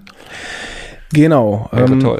Sonder-AFA 6% ist ja vom Tisch, äh, leider. Das wäre natürlich für einen Kapitalanleger dann auch interessant Ist gewesen. komplett vom Tisch? Ist, ist aktuell ist es vom Tisch, ja. ich habe vor vier Tagen war es noch nicht vom Tisch. Muss ich gleich lesen. Okay, mein letzter, also wenn es nicht von Tisch wäre, dann das, das wäre schon ein Highlight. Also, ich, also es ist noch in Diskussion, glaube ich. Es ist echt in Okay. Diskussion. okay. Können wir gleich mal gucken. Ich, äh, ich dachte, Diskussion ist abgebrochen und erstmal nicht, weil, weil kein Fördergeld da ist. Aber gut, Nee, also sie Wenn's versuchen käme- es reinzubekommen, glaube ich. Okay. ja. Informieren wir uns gleich nochmal. also das muss ja, wäre weil- weil äh, keine falsche wir sind, nämlich, wir sind nämlich auch dran, quasi vielleicht selber sowas Ja. zu machen, damit wir damit äh, äh, Geld aus der Holding rausbekommen. Aber, ja. Okay. Mhm. Also, Also das wär- okay. wär Aber das wäre toll für euch, ne? Neubau Das wäre AFA, spitze, dem ja. Kapitalanleger das dann so zu verkaufen, dass er dann den Neubau AFA ziehen kann. Ja. Ja. Ja. Das wäre äußerst interessant. Es gibt ähm, schon auch einige ähm, Förderprogramme, auch für Familien Mhm. ähm, etc., um in Häuser zu kommen. Muss man mal gucken, das ist dann auch gedeckelt am Jahreseinkommen äh, und so weiter. Ähm, ähm, es gibt auch ähm, Kredite, für, wenn, wenn ich KfW 40 baue zum Beispiel, da sind wir jetzt hiervon abgekommen, weil die, weil die Rechnung, also die Mehrkosten für den Neubau hätten das komplett kompensiert. Ja, ja, ja. Ähm, von daher, wir tun es etwas schwer, den Markt einzuschätzen, aber wir, wir kommen jetzt bei, ähm, ich sag mal, einem 130 Quadratmeter Neubau, werden wir in den Verkauf gehen können, wahrscheinlich zwischen 570 äh, und 600.000 Euro pro pro Objekt. Also das ganze ähm, Volumen sind dann um die zwei Millionen für das ganze Projekt. Wir denken, dass wir einen Markt dafür finden, gerade jetzt mit den sinkenden Zinsen und den Förderprogrammen. Dann dürften wir auch mit einem ganz netten Gewinn da rausgehen. Ähm, ja. Das, äh, Also zwei, drei, 400 Kilo, irgendwie sowas wird da ja schon hängen bleiben. ja, vielleicht um die 200, sowas, Ja. ja. Das, ähm, Okay, also ich, und dann habt ihr ja immer noch ein Dreier-Mehrfamilienhaus, was ja auch noch da ist. Dann haben wir noch ein weiteres äh, Dreier-Mehrfamilienhaus, ähm, genau in, äh, in, in Kadolsburg. Das ist ähm, ja, Speckgürtel von Nürnberg, also gehört noch zur Metropolregion. Ganz gute Lage. Ähm, genau, mit, mit großem Grundstück. Und da sind wir jetzt gerade ähm, Fokus drauf, das äh, entsprechend ähm, zu entwickeln. Was schätzt du, was kann da rauskommen? 100k, Ich weiß immer. 200k? Nur ein Bauchgefühl, also vielleicht 200 vielleicht. auch ja. 200, okay. Ja. Weil wenn ich jetzt summiere, das, was wir vorhin hatten, haben wir dreimal 200 und einmal 80. Was ihr da rausnimmt, ihr habt aber ein bisschen EK auch reingetan. Ne? Äh, Also definitiv. Habt, musstet definitiv da, da steckt Liquidität drin. Ist so. ja, Ja, Das ist euer Erspartes aus dem Angestelltengehalt von dir und deinem Kumpel. Genau, und der Gewinn aus der VVO GmbH, den, äh, Ja. von dem ersten Verkauf. Ja, ja, gut, genau, genau, klar. Aber äh, okay, also mit den ganzen Aktivitäten kann schon sein, dass ihr nach einer halben Million verdient habt. ne? Ja, Die unterm Strich übrig bleibt. ja.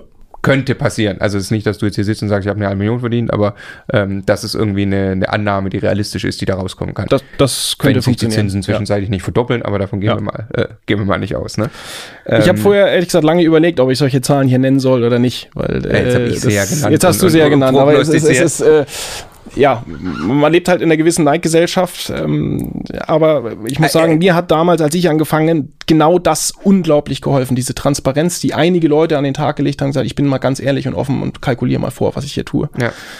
Also, und ähm, Sönke, wenn ich damit jemandem helfen kann, dann freut's mich. Du bist ja, du bist ja äh, unglaublich bodenständig. Wir kennen uns jetzt seit ein paar Jahren und ähm, du machst das nicht, weil du ähm, Ferrari fahren willst und Champagner trinken Ja. willst ähm, und auch nicht, weil du angeben willst, wie viel Geld du damit verdienst. Und das ist auch ja alles, das sind ja noch teilweise ungelegte Eier, aber ich will das ein bisschen bewerten. Also weil ich glaube, es geht vielen so und das ist ja gleich auch jetzt meine nächste Frage. Du hast einen Job, der dich erfüllt. Ja. In dem bist du glücklich. Ja.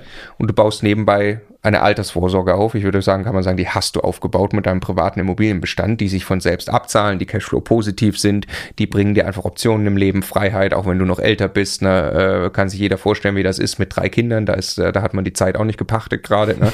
ähm, und da Optionen im Leben zu haben, so, so habe ich dich immer wahrgenommen. Und dass du mit mit diesen Rahmenbedingungen ein Handelsgeschäft auch noch betreiben kannst mit einem Partner, wo du dann die Chance hast, Einnahmen in dieser Größenordnung für dich zu, äh, zu generieren, das finde ich einfach sensationell und das erzählenswert, weil das können sich einfach viele nicht vorstellen. Vielen Dank für das Feedback, äh, weiß ich sehr zu schätzen. Ähm, ja, also es ist äh, tatsächlich viel Spaß dabei, ähm, das nebenbei zu tun. Aber Dein Job ist mehr als 40 Stunden. Das darf man, du hast, ja, hast du mir gesagt, also mein Job kann ich nicht in 40 Stunden erledigen und der ja. muss immer vorgehen. Und meine Immobilien geben mir ehrlich gesagt nicht ganz die Erfüllung, die ich im Job habe. Es gab schon mal Gedanken, wie wäre das eigentlich, wenn und so, aber ich, ich muss sagen, also im Job ähm, erfährt man ähm, Immobilien, man kann tolles Geld verdienen, ähm, sicher, man hat auch Spaß dabei, aber ähm, der Job gibt einem noch mal ein paar andere äh, Dinge, Wertschätzung, Anerkennung, vielleicht auch ein gewisses Nachtgefühl, äh, was auch immer, ähm, die ich bei Immobilien so nicht äh, erfahre. Von daher ist äh, mein Hauptjob äh, ja immer noch mein, mein Fokus. Ne? Genau, also das, das hast du mir auch gesagt, dein Hauptjob ist dein Fokus, der muss immer vorgehen, logischerweise, ja, äh, musst die Dinge da tun, äh, die von dir verlangt werden. Und du hast ja da auch keine, also als, als Abteilungsleiter hat man ja da wirklich dann auch eine Verantwortung. Du hast äh, drei Kinder, die ja. schaffen ja, die Kinder haben ja per se Priorität Null Status. Vielen Dank an meine Frau an der Stelle, ja. die das grandios macht zu Hause, mir echt den Rücken frei hält da. Also ganz toll. Ja. ja. Äh, genau, aber ein Thema mit dem Kind hat immer Priorität Null Status, ne? Das muss man dann auch tun. Also ja, vielleicht die Frau, wenn man die, die, die, die tolle Unterstützung so ähm, äh, und sich da, da aufteilt natürlich, aber trotzdem ist ja Zeit mit Kindern auch sehr, sehr wichtig so. Ähm, und jetzt machst du diese Dinge noch nebenbei, da drängt sich eine Frage auf, was ist dein Top 1 Zeitmanagement-Tipp? Prozesse finden und Prozesse automatisieren.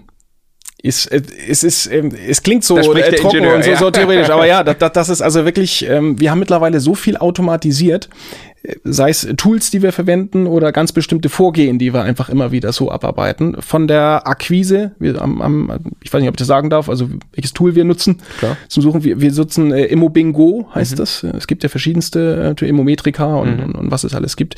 Wir selber fahren jetzt mit Immobingo sehr, sehr, sehr gut. Ähm, äh, was die Akquise, was die Suche angeht. Immometrika ist auch ganz toll. Immometrika ist sicherlich auch ganz toll. Ähm, genau, da gibt's äh, verschiedenste, aber da, da kann ich schon sehr viel automatisieren. Ich habe ein, ein großes Spektrum Spektrum, was ich einfassen kann. Ich kann mir nach den entsprechenden Rendite, Quadratmeterpreisen Rente rausfiltern. Also finde sehr schnell täglich meine Immobilien. Hab ein Bewertungstool, da nutzen wir jetzt Price Ich glaube, ähm, mhm. mit denen arbeitet ihr, mhm. glaube ich, auch zusammen. Ja. Ne? Ähm, aber okay, für, für die Einwertung. Ja. Ich, ich glaube dir, dass du gute Tools hast und gute Prozesse. So, ne? Mhm. Und das, das so, aber äh, äh, wie strukturierst du deine, deine Woche? Oder, oder wann, wann fließt Zeit in diese Immobilienthemen? Wie? Ja, Wie also organisierst du dich? Ich, ich, ich habe angefangen, mit mir ganz feste Zeitslots zu nehmen, wo ich sage, an der zu der Zeit kümmere ich mich Immobilien. Ähm, es hat mäßig funktioniert, muss ich sagen, hm. weil oft kommen dann Themen so rein, wie sie halt gerade kommen. Äh, entweder ein Mieter schreit gerade, weil irgendein Problem ist, oder es muss halt gerade jetzt eine Entscheidung getroffen werden, oder der Bauträger will irgendwas, ähm, dass es mit diesen Zeitslots äh, mäßig funktioniert hat. Ähm, in der Regel nehme ich mir übers Wochenende. Mhm. Ähm, wo ich sage, also den Samstag ähm, für Immobilien, Sonntag für meine Familie. Ja. Ähm, und ansonsten ähm, haben wir so viel automatisiert, dass mittlerweile der persönliche Einsatz sehr gering ist. Also alles, was im Privatbestand ist, läuft mittlerweile fast passiv, auch durch die Hausverwaltung. Toll. Und was in der Firma läuft, haben wir sehr viele Dienstleister, die kosten Geld aber ich sag mal, man verdient ja auch gutes Geld. Dann muss man bereit sein, von diesem Kuchen auch mal was abzugeben und gerne auch ein größeres Stück abzugeben. Ja. Wir haben einen unglaublich tollen Makler, der macht nicht nur den Verkauf für uns, der macht uns auch die Mieterhöhung, der macht, macht alles für uns fertig.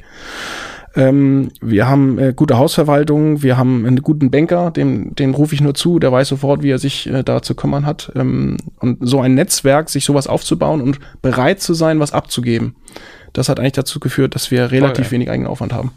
To tolle Erkenntnis. Das, ja, also an der bin ich auch schon ein paar Mal dran vorbeigekommen. Das, ne? das ist, ja. also ich habe jemanden, der macht seine Sache gut, der, der kostet Geld, aber dann habe ich auch wirklich keinen Stress damit, ja. weil es jemand für mich tut. Ja. Verzichte auf etwas Marge, aber dafür kann ich Projekte umsetzen. Ja. Weil die Alternative ist, ich gehe baden, äh, ich mache quasi ein Projekt, mache alles selber, gehe damit aber de facto baden, ob das jetzt äh, mental ist oder zeitlich oder finanziell oder wie auch immer. Äh, es ist viel besser, ich habe einen Dienstleister, auf den ich mich verlassen kann. Ja. ja. Also es, gibt auch im Immobilienbereich oder vielleicht gerade da gibt es auch schwarze Schafe, die wollen immer nur an dein Bestes. Ja. Die wollen immer nur an dein Geld ran. Ähm, aber mittlerweile ist man dann in der Position zu sagen, okay, dann mit solchen arbeiten ich halt nicht zusammen. Ja. Ähm, lieber eine, eine authentische, eine offene, transparente ähm, ähm, Austausch über das, was man vorhat äh, und was vom Kuchen abgeben. Und dann findet man irgendwann die Leute, wo es einfach funktioniert. Und da entstehen auch Freundschaften dadurch. Also, Ja. Ganz toll, Sönke. Du bist 38, glaube an einem ganz tollen Punkt im Leben, wo viele gerne mit 38 stehen würden, mit den Optionen, die du in der Hand hast, auf die Zukunft gesprochen. Ich kann echt nur den Hut ziehen, was du alles gleichzeitig hinkriegst. Vielen Dank. Gratuliere dir und sag vielen Dank fürs Gespräch. Vielen, vielen Dank, lieber Marco. Äh, ganz großes Lob, wie du es immer schaffst, in so ein Interview einen roten Faden reinzukriegen. Ich bin immer wieder begeistert, wie du hier das gibt's ja den schaffst. Zettel, den wir im Vorfeld Also, vorbereitet Wahnsinn, haben. echt, ganz toll. Ja, Danke. dir, Sönke. Ciao. Ciao. Hier noch ein kleiner Nachtrag, weil wir es doch glatt vergessen haben. Es gibt nämlich eine ganz tolle Möglichkeit, sich zum Thema Immobilien auszutauschen. Das sind die sogenannten Immocation Stammtische. Ähm, schaut da gerne mal auf der Homepage immocation.de slash Stammtische. Das sind alle äh, Stammtische deutschlandweit verlinkt. Ähm, dort, äh, von dort gelangt ihr auch direkt in die lokalen WhatsApp-Gruppen ähm, zu dem Thema. Ähm, ich selber darf den Stammtisch in Mittelfranken organisieren, also Nürnberg, Fürth, Erlangen und Umgebung. Wir sind mittlerweile ähm, über 500 Teilnehmer. Ähm, wir äh, tauschen uns in der, in der Gruppe selber fachlich aus, treffen uns aber auch regelmäßig live. Natürlich bei weitem nicht in der Teilnehmerzahl. Ähm, und ich würde mich freuen über jeden, der Lust hat, ähm, sich mit dem Thema Immobilien zu beschäftigen, ähm, der sagt, er will einfach mal in den Erstkontakt kommen oder auch ähm, Leute, die sowas seit, seit Jahren machen und einfach Lust haben, ihr Wissen auch weiterzugeben. Wir haben wirklich von Anfänger bis Vollprofi alles mit dabei, haben einen ganz tollen, lockeren Austausch, regelmäßig Vorträge zu Fachthemen, die wir organisieren, ähm, treffen uns teilweise auch einfach nur so äh, zum Kennenlernen, zum Netzwerken, zum Austauschen. Und äh, jeder ist herzlich willkommen. Äh, Schaut euch das gerne auf der Homepage an. Und äh, wir freuen uns über jeden, der Lust hat, dazu zu kommen.